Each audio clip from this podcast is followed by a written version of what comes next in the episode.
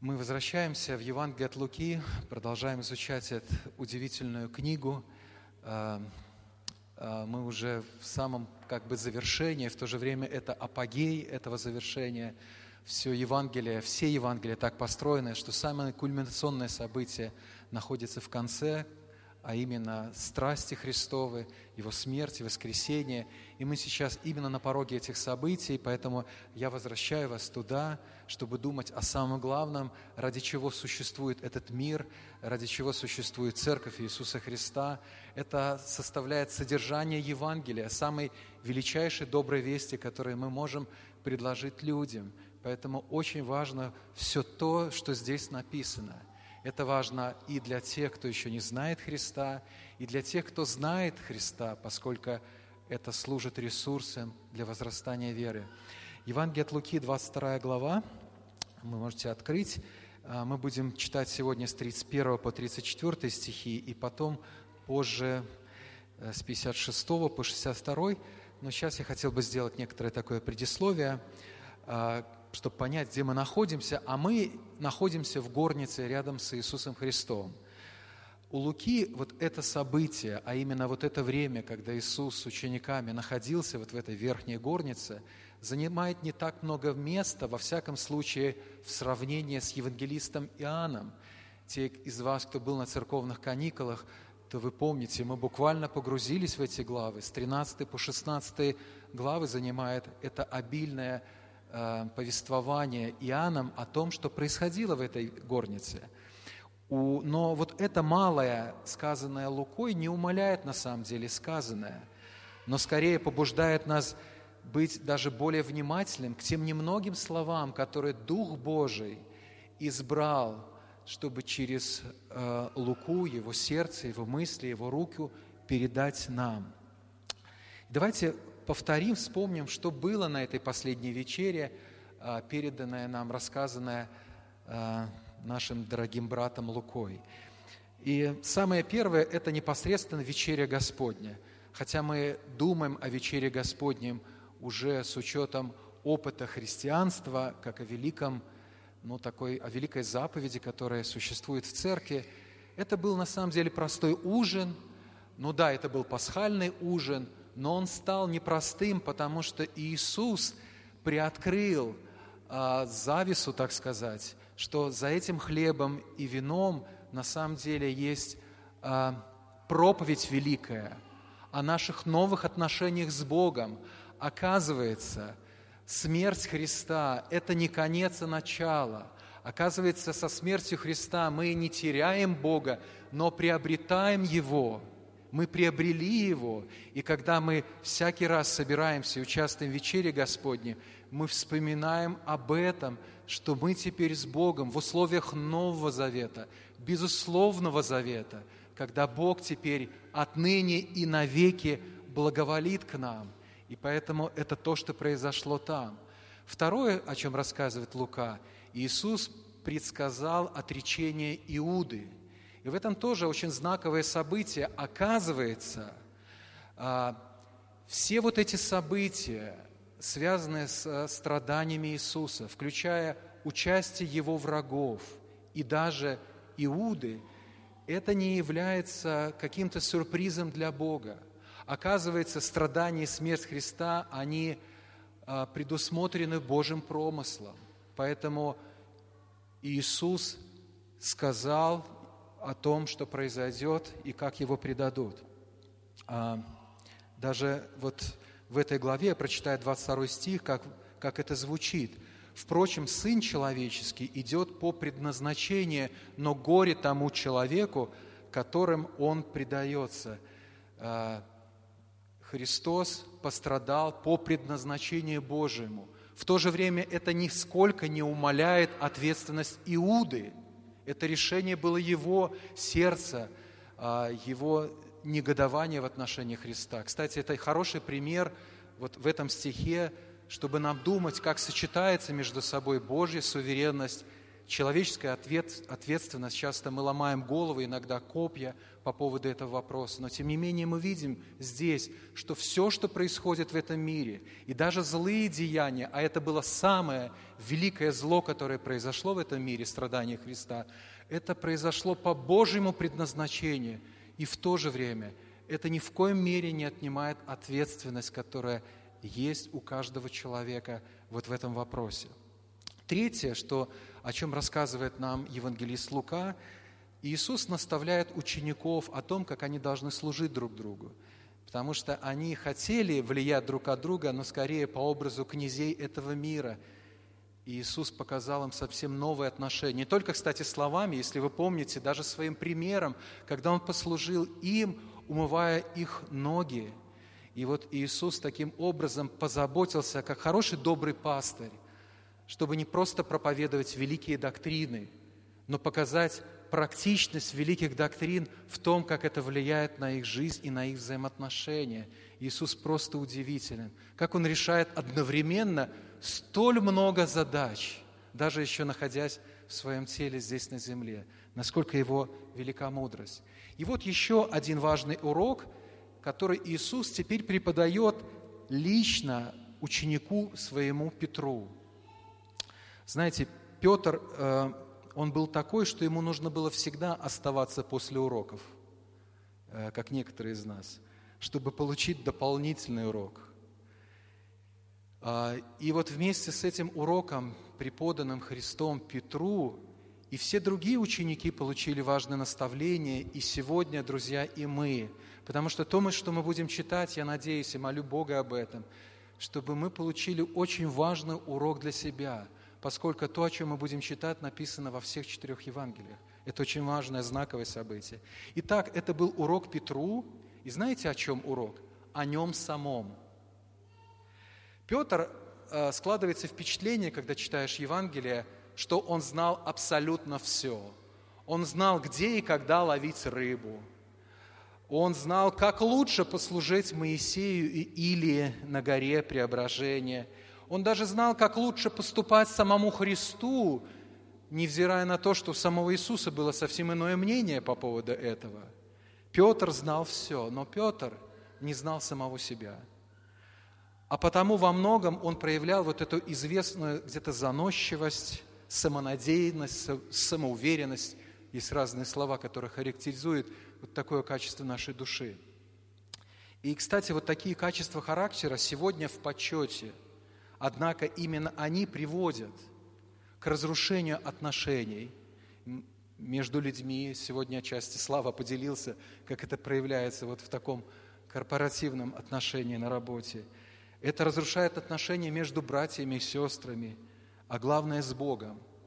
Самоуверенность, самонадеянность либо полностью исключает Бога из твоей жизни, если речь идет о неверующем человеке, либо принижает роль и действие Божьей благодати, если речь идет о верующих людях, каким был Петр. То есть это большой порог, это большая проблема, вот некая такая близорукость, когда мы не видим самих себя. И вот этот урок для Петра был настолько важен, что он не ограничился одним наставлением, как это делал Иисус очень часто. Он просто говорил, но в этой истории, которую мы сейчас прочитаем, Иисус применил практическое действие, или, так сказать, допустил его. Речь идет об отречении Петра. Именно в таком ключе, как допущенное Божьей рукой практическое наставление, чтобы смирить и очистить душу ученика Христа номер один, я понимаю вот этот один из самых драматических эпизодов евангельских повествований отречения Петра. И этот урок, снова, друзья, важен для нас сегодня. Я хочу, чтобы то, как мы будем читать Писание и размышлять о Петре, мы старались сопоставлять с собой. И я бы сказал, особенно сегодня эти уроки важны, когда, как я уже упомянул, самоуверенность или амбициозность, говоря современным языком, являются не только важными критериями для того, чтобы тебе устроиться на работу, но и вообще шагать по жизни.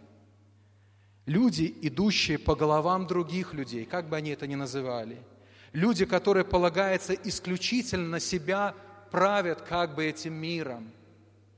Для них создаются журналы, топ там, самых высоких знаменитостей.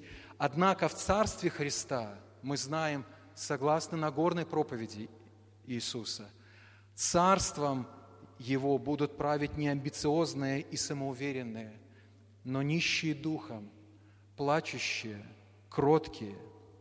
Даже в христианстве сегодня под соусом тем о лидерстве, коучинге сегодня говорят, подаются философии этого мира, в которых очень много скрытого или даже открытого самоцентризма. То есть все приковано ко мне любимому.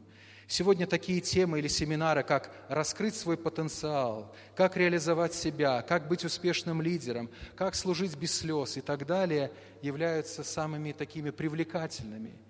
И я хотел бы сразу сказать, я не против лидерства и этих тем. Петр был лидером, и Христос дал ему эту роль – Однако лидер или служитель Христов должен вести других или служить другим совсем в ином духе, отличном от духа этого мира. И об этом Христос постоянно говорил ученикам. Он показывал это собственным примером. И теперь он учит этому особенно Петра. Я читаю с 31 стиха 22 главы. И сказал Господь, Симон, Симон, вот сатана просил, чтобы сеять вас, как пшеницу. Но я молился о тебе, чтобы не оскудела вера твоя. И ты, некогда обратившись, утверди братьев твоих. Он, то есть Петр, отвечал ему, Господи, с тобою я готов и в темницу, и на смерть идти.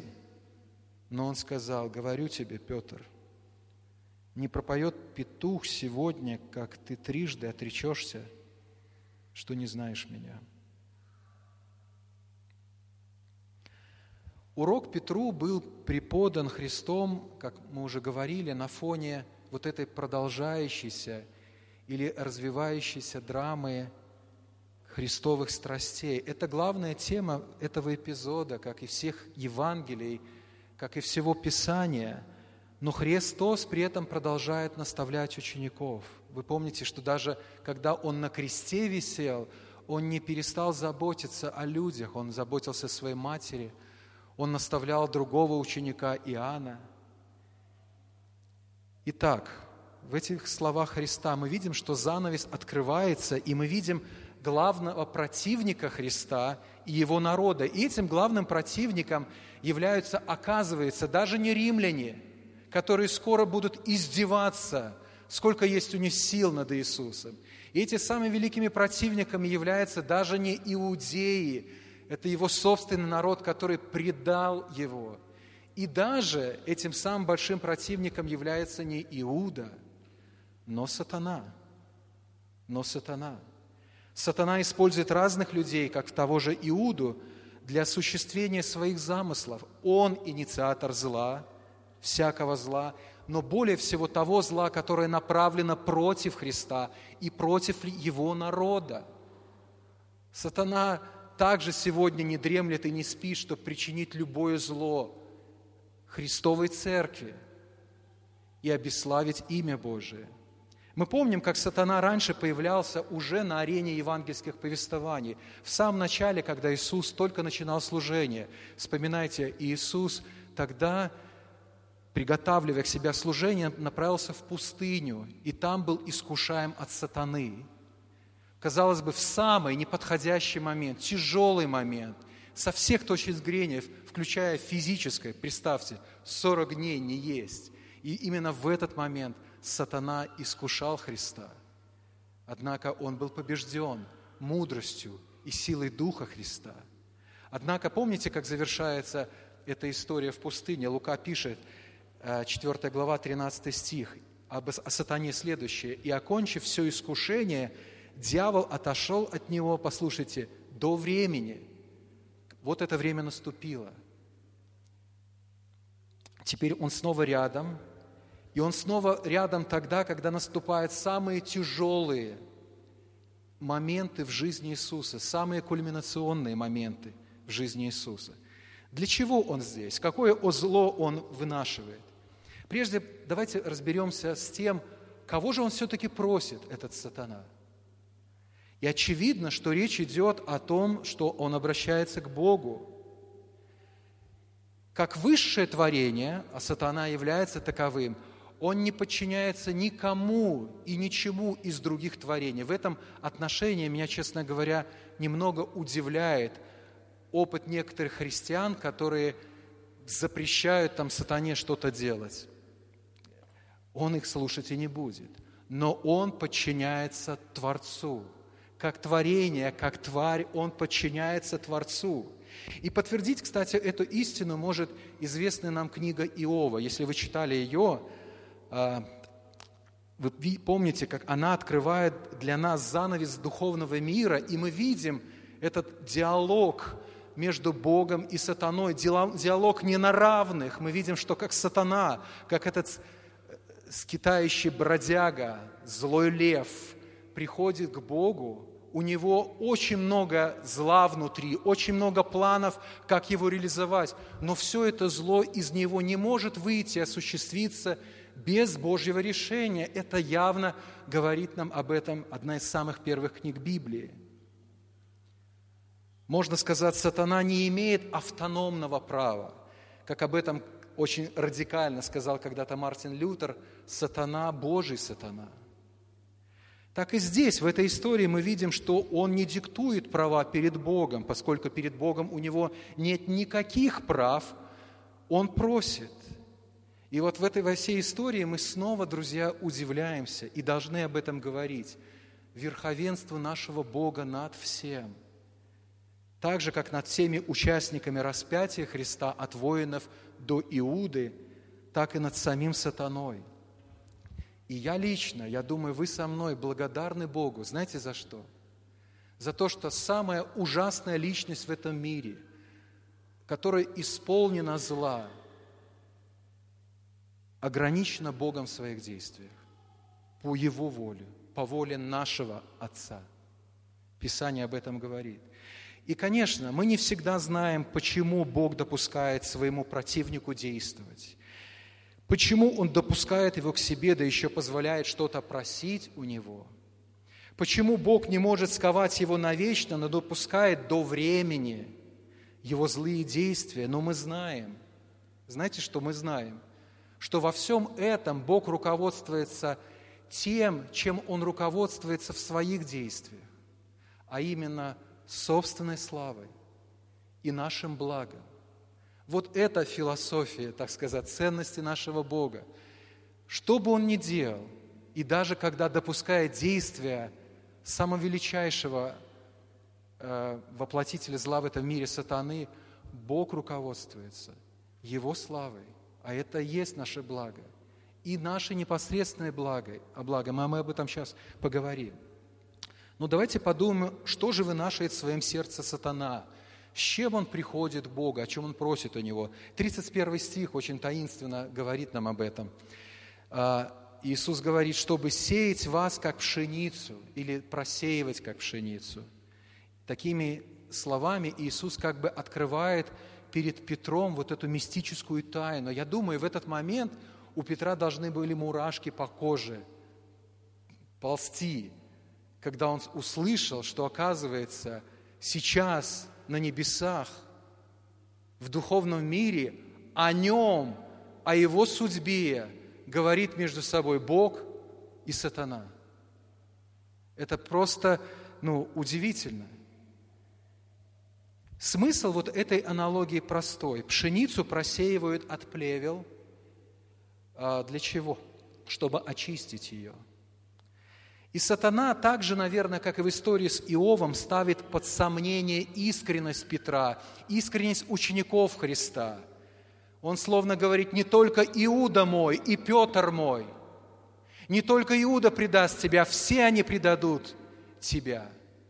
Давай просеем их как пшеницу. Давай снова вот это пари. Я хочу обесславить себя. и показать верность Твоих учеников. Думаете, хотел ли сатана чистоты веры Петра? Нет, конечно. Он хотел и хочет всегда только одного, как я уже говорил, обеславить Божье имя, причинить еще большую боль Христу и разрушить дело Его в сердцах людей. Но что хочет Христос? И это более важно для нас. Знаете почему? Хотя сатана ведет разговор о судьбе Петра, его судьба, как и наша судьба, не в руках сатаны, но в Божьих руках. И у Христа, в чьих мы руках иное желание в отношении своего дитя. Посмотрите, 32 стих. «Но я молился о тебе, чтобы не оскудела вера твоя, и ты некогда, обратившись, утверди братьев твоих». И это уже миссионерское послание. И, может быть, мы, вы прочитали простые слова, на самом деле они очень великие, поскольку перед вами сейчас открывается то, что теологами называется в этом э, служении Христа, как ходатайственным служением Христа. И нам, кстати, очень внимательно нужно посмотреть на Него, поскольку Христос совершает такое же служение и сегодня, и прямо сейчас – прямо сейчас. Поскольку если бы он не совершал это служение прямо сейчас, нас бы здесь не существовало, я уверяю вас. Позже Иоанн скажет об этом так, 1 Иоанна 2.1. «Дети мои, пишу вам, чтобы вы не согрешали. А если бы кто согрешил, то мы имеем ходатая, адвоката по-другому, перед Отцом Иисуса Христа, праведника. Братья и сестры, наше спасение, как мы сегодня пели, происходит, оно приходит к нам, оно осуществляется, сохраняется и возрастает благодаря непрестанному служению Христа ради нас. Но о чем ходатайствует Иисус? Это очень интересно – Слова Христа, хоть и сказанные Петру, все-таки могут пролить свет на то, как Иисус ходатайствует сегодня о нас. Слушайте снова эти слова, я еще раз прочитаю. «Но я молился о тебе, чтобы не оскудела вера твоя, и ты, некогда обратившись, утверди братьев твоих». Подумайте, Иисус не просил, чтобы Петра миновала беда – Иисус не просил, чтобы Петр был избавлен от всех испытаний и трудностей. И Иисус даже не просил, чтобы избавить Петра от козни сатаны. Нет, но Христос просит о Петре, по сути дела, две вещи Он просит. Вы видите эти две вещи? Первое, чтобы возросла вера его. И второе, чтобы эта вера, по сути, принесла плод, а именно – он утвердил братьев своих, чтобы расширилось Царствие Божие. В этой связи подумайте, давайте сейчас мы в завершение поговорим очень много о практических вещах, но прямо сейчас вот подумайте, о чем более всего молитесь вы? Как вы понимаете смысл вашей жизни, включая переносимые ваши страдания или радости – в чем смысл вашей жизни и как он соотносится с тем, что находится в сердцах, мыслях и даже на устах Христа прямо сейчас. Потому что все, что Бог делает в отношении вас, в отношении всех нас, включая, как бы я сказал, самые странные поступки Бога, когда Он допускает нас ну, по отношению к нам какое-то зло, но это все направлено на то, чтобы привести нас к вере, возрастить нас в вере и распространить через нас веру среди окружающих людей. В этом все работает в этом мире прямо сейчас. Вот подумайте об этом. Все, что происходило на прошлой неделе, все большие или малые события – все это является вот этим детоводителем ко Христу, а именно в том, чтобы привести к вере тех, кто не, находится в ней, кто находится до сих пор во вражде, возрастить нас в вере, поскольку праведный верою жив будет. И чтобы распространять эту веру среди окружающих людей. Бог удовлетворил просьбу сатаны, как бы это ни звучало странно, то, что я сейчас говорю. Петр и ученики были действительно просеяны, испытаны, очищены. Но как в истории с Иовом сатана был посрамлен, Бог прославлен, а его дети возросли в вере. Мы это знаем, мы это знаем. Э, есть такой вид восточного единоборства, который называется айкидо. Если немножко знаете о нем, то суть его в том, чтобы употребить силу противника против самого противника. Именно поэтому многие мастера айкидо – это могут быть маленькие дедушки, метр пятьдесят ростом, которые могут заваливать мужиков двухметрового роста, потому что им важна даже не собственная сила, а сила Его, чтобы Его поразить. В этом отношении Бог обладает самым величайшим мастерством, чтобы зло сатаны обратить на его собственную голову и посрамить и поразить его. Наш Бог велик, и Он мудр, и Он так действует. Но каким образом все вот это, то, что Бог допустил, послужило во благо Петру и его царству? Петр кое-что наконец-то понял важное о себе. Его духовная близорукость вот это исправила, знаете, снялась вот эта короста с глаз, которая не позволяла ему адекватно смотреть на себя и оценивать себя. Его вера была очищена от самонадеянности. И вот именно такой, позже, надломленный Петр, но склеенный его благодатью – он будет служить окружающим людям и утвердит братьев своих. Но тогда, когда велась вот эта дискуссия, Петр еще не понимал это, так как очень мало понимал себя. И об этом мы читаем дальше. С 33 стиха я еще раз прочитаю. Он, то есть Петр, отвечал ему, «Господи, так и хочется по-своему перевести, да с тобою, я ради тебя, готов и в темницу, и на смерть идти. Но Иисус сказал, говорю тебе, Петр, не пропоет петух сегодня, как ты трижды отречешься, что не знаешь меня. Интересно то, как Христос предрек отречение Петра. До того, как сегодня пропоет петух, а это буквально произойдет через несколько часов – ты уже трижды отречешься от меня.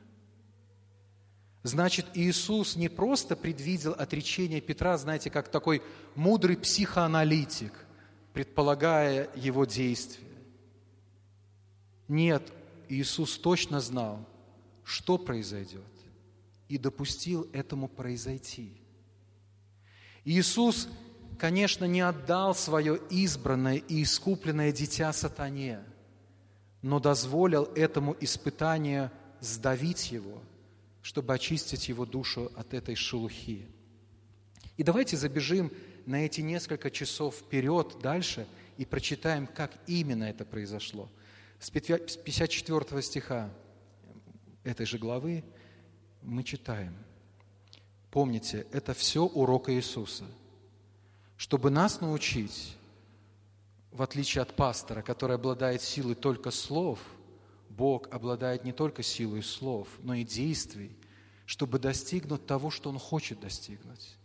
Урок продолжается. Взяв его, повели, речь идет о Христе, привели в дом первосвященника. Петр же следовал издали, когда они развели огонь среди двора и сели вместе, сел и Петр между ними – Сейчас мы продолжим прочитать, но то, что мы продолжим, является на самом деле очень удивительным. Во всяком случае, необычным. Во дворе первосвященника, по всей видимости, было много людей. И не думай, что Петр был настолько заметной фигурой, чтобы его все узнавали. Потому что даже чтобы Иисуса опознать, Иуде нужно было указать, вот именно это он, вот он. А тут вдруг буквально все внимание на Петра.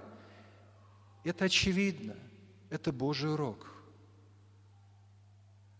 И Иисус принял решение очищать душу своего ученика. То есть все это можно, дальше то, что мы читаем, объяснить только Божьим допущением произойти тому, что должно произойти – Одна служанка, с 6 стиха, увидев его сидящего у огня и всмотревшись в него, сказала, «И этот был с ним». Но он отрекся от него, сказав женщине, «Я не знаю его». Вскоре потом другой, увидев его, и сказал, «И ты из них?» Но Петр сказал этому человеку, «Нет!» Прошло час времени, еще некто настоятельно говорил, «Точно, и этот был с ним» потому что он галилеянин.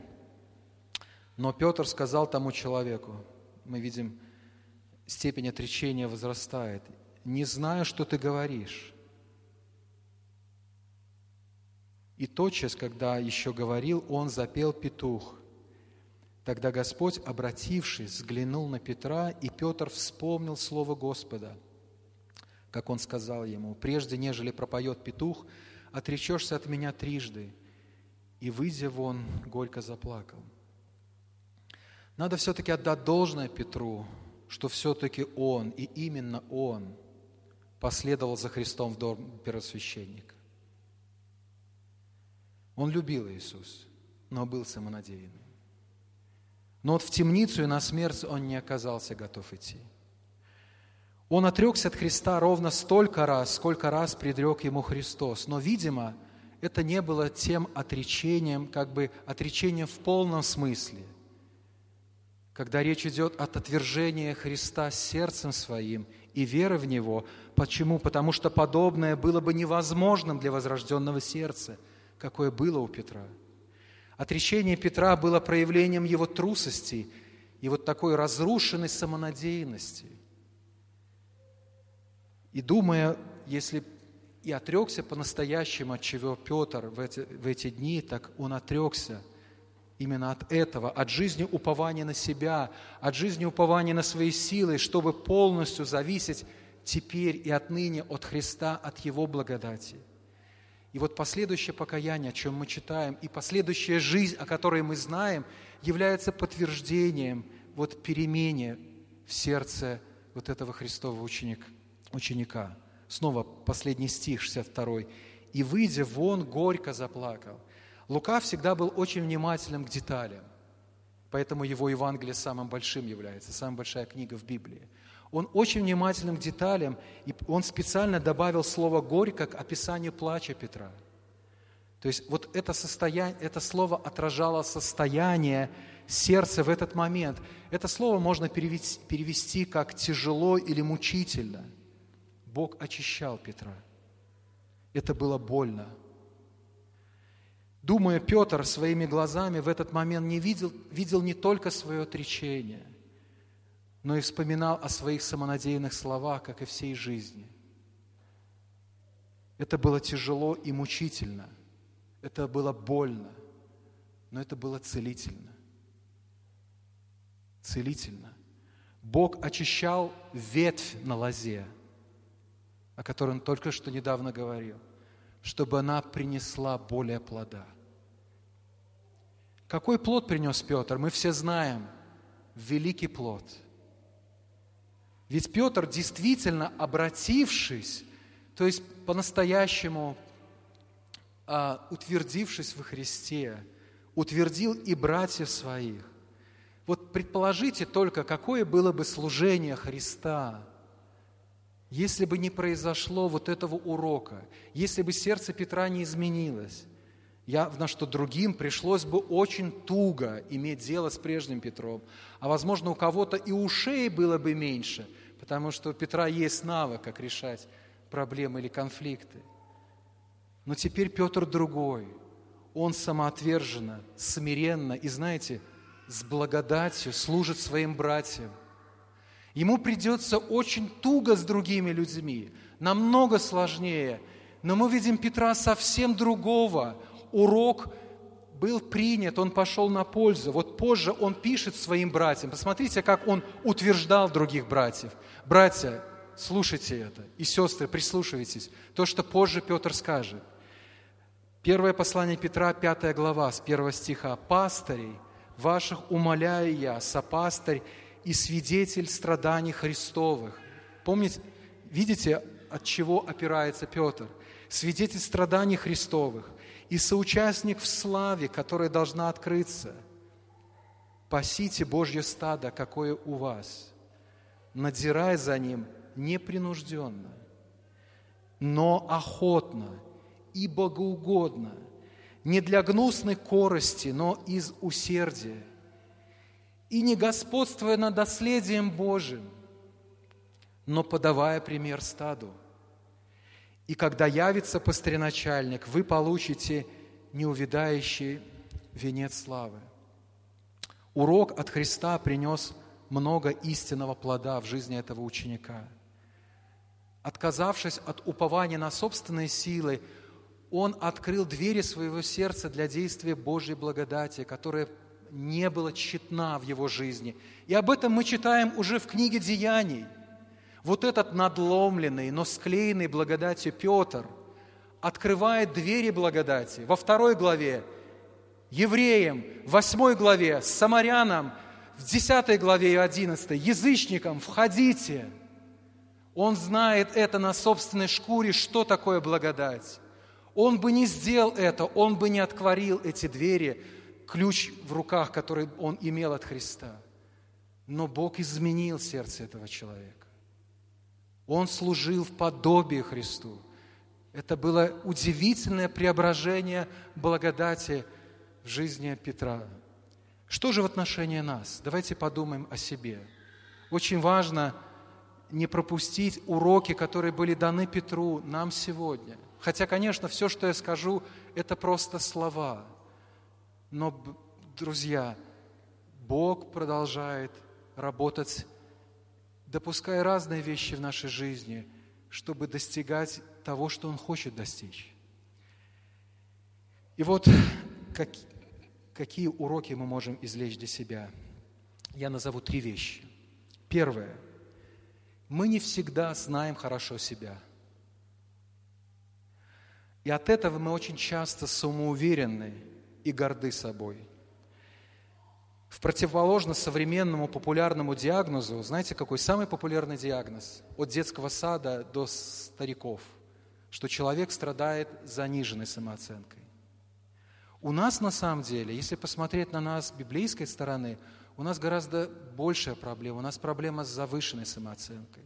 Я вспоминаю, когда еще вот Марик был в школе, в младших классах, а, раздал психолог анкеты – детям, чтобы они там заполнили. Он с ним еще что-то говорил, а потом встретился с родителями. А, и вот интересно, психолог такая обычная, нормальная, хорошая женщина, она сказала, знаете, все вот это исследование проводила, чтобы обнаружить вот эту заниженную самооценку, с меня требует.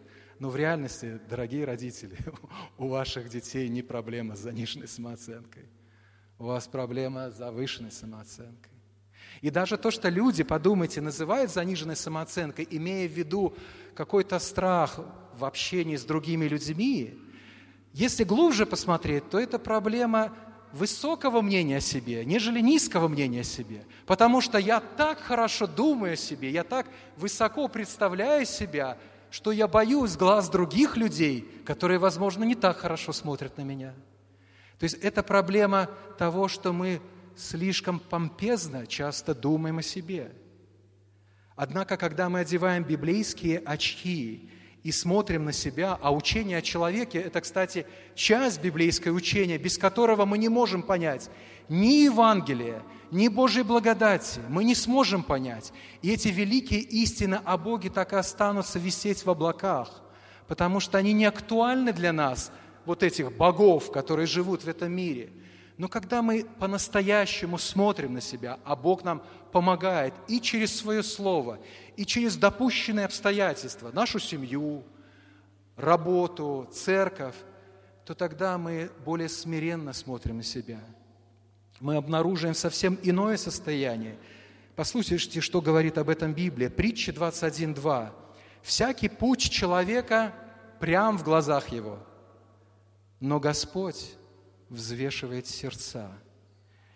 И вот посмотрите, как он взвешивает сердца. Иеремия 17.9. Вот оценка этого сердца. Лукаво сердце человеческое, более всего, крайне испорчено. Кто вообще узнает его? И мы очень часто говорим, что у нас для людей две новости, одна плохая хорошая. Плохая в том, что на самом деле мы хуже, чем мы думаем о себе. И Петр это узнал – но вторая новость – благодать в нас намного лучше, чем мы думаем о ней. И Петр тоже это узнал. Тоже это узнал. К сожалению, сегодняшний христианский мир наводнен теми, кто знает о всех небесных деталях, о чем, может, и сами ангелы даже не знают. Но близорук в отношении самого себя – Люди многие, я работаю в семинаре, я это хорошо знаю, могут закопаться а, в толковании самых сложных деталей теологии, что само по себе очень хорошо. Люблю теологию и люблю копаться во всех деталях. Но, при, но пр проблема, что происходит, это познание мало приносит им плода, потому что почва их сердец очень плохо распахана. И поэтому к сожалению, та великая теология, которая должна приводить еще к большему смирению, трепету и жизни ради Него, часто приводит к снобизму и еще больше самоцентричности. Именно поэтому опытный апостол Павел дает наказ молодому своему ученику Тимофею следующее. Мы знаем этот наказ. «Вникай в себя и в учение, делай это не каждый понедельник, а постоянно – не будь близорук в отношении себя.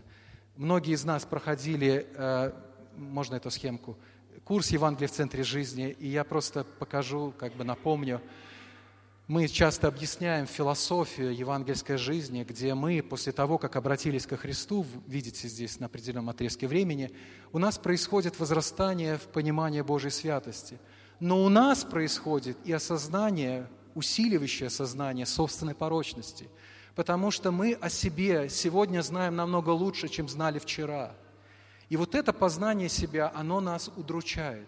Однако по мере этого, по мере познания великого Бога, славного Бога, вот такого, о котором мы читаем, и то, что мы узнаем о себе из Слова Божия и из нашей жизни, оно на самом деле приводит к тому, что мы больше ценим крест, мы больше ценим благодать, Иисус для нас становится дороже, и то, что Он сделал для нас, великим, а хлеб, который мы принимаем на хлебопреломление, более вкусным. Потому что мы знаем, как велик Бог и какова великая Его благодать. Второе, что я хотел бы сказать, Бог испытывает наши сердца. Это тоже второй урок, который мы можем извлечь из наставления Петру – и для этой цели, чтобы испытать наши сердца, наши жизни, Бог может допустить даже действия сатаны. Впрочем, сохраняя нас в своих руках. Хотя сатана всегда желает нам зла, потому что в этом его неизменная сущность. Бог всегда желает нам блага, в этом его неизменная сущность. И в этом есть цель Божьих испытаний. Позже Петр, давайте снова слушать Петра, напишет нам следующее – это тоже послание, первое послание Петра, только четвертая глава. Послушайте, как мыслит э, Петр, который выучил эти уроки жизни. Итак, как Христос пострадал за нас плотью, то и вы вооружитесь той же мыслью. Это должно быть наше рабочим мышлением, философия практической нашей жизни. И вот в чем. Страдающий плотью перестает грешить, чтобы остальное – теле, время жить уже не по человеческим похотям, вот этим страстям, но по воле Божией. Ибо довольно, что вы в прошедшее время жизни поступали по воле языческой, предаваясь нечистотам, похотям, мужеловству, скотоложству, помыслам, пьянству, излишеству в пище, в питьи и нелепому идолослужению – и снова вспомните о тех двух вещах, о которых молится Христос, когда Он ходатайствует. О том, чтобы мы возросли в вере, и о том, чтобы наша вера принесла плоды. Это желание в сердце Иисуса в отношении каждого из нас сегодня. Задумайтесь об этом, вооружитесь этой мыслью. Я всегда с восторгом смотрю на то, как разные переживания или испытания в жизни наших братьев и сестер приносят мирный плод праведности. Как-то один брат подошел ко мне а, после долгого перерыва общения и сказал, ты знаешь, а, Бог произвел большие перемены во мне. Я хочу больше любить Его, служить Ему и Его церкви. И причина вот этих перемен, явных перемен, во многом была связана и с теми переживаниями, которые были в жизни этого брата. Я вчера имел возможность смотреть по интернету конференцию «Не трать жизнь напрасно». Я даже не знаю, как это на украинском произнести, хотя слушал все по-украински, понимаю. Ну, там, где наши сейчас братья и сестры – Коля Скопич, Церковь Алмаз, и много людей, полторы тысячи человек. Интересно, мне понравилась очень мысль. Вот, пожалуйста, пасторов, которые вооружены такой мыслью. Хорошая была конференция, сильное наставление. А потом Коля попросил всех пасторов, э, всех проповедников, которые служили в эти дни, выйти на сцену. И, конечно, он пригласил их, чтобы поблагодарить их и также дать пожелания. И Коля с таким эмоци- с эмоцией давал разные пожелания. И он даже сказал, Пусть Господь в этом году посылает вам и новые трудности, и испытания, чтобы мы все, которые находимся здесь, получали еще больше благословений, еще той большей радости, как люди Божии живут Христом и ради Христа. И я, кстати, многих из этих людей, которые стоят на сцене, я знаю многие скорби, которые они переживали и переживают. Именно по этой причине, как и Петр, и подобные им – способны служить с истиной и в благодати другим, другим людям. И последнее, третье, я должен об этом сказать. А, может быть, кому-то наступлю на пальцы тем, что скажу. Третье. Бог сохраняет нашу веру. Есть извечный спор о том, может ли христианин потерять спасение. Не знаю, спорите ли вы об этом. А, и я сейчас не хотел бы углубляться в этот спор, но хотел бы сказать следующее. Послушайте, что, что я хочу сказать. Если бы христианин мог потерять спасение, то он бы уже его давно потерял. Если бы вы могли потерять спасение, вы бы его давно потеряли, даже если вы Петр. В нас нет ни одной причины, чтобы нас спасти. Также в нас нет ни единой причины, чтобы удержать наше спасение. Мы крайне слабы. Подумайте, что лучший из учеников Христа, христианин номер один в этом мире, понял это на собственном опыте. Мы спасены только благодатью, и наше спасение хранимо только Его же благодатью. И, братья и сестры, мы сохраняем наше спасение даже не потому, что молимся, а потому что Он молится о нас.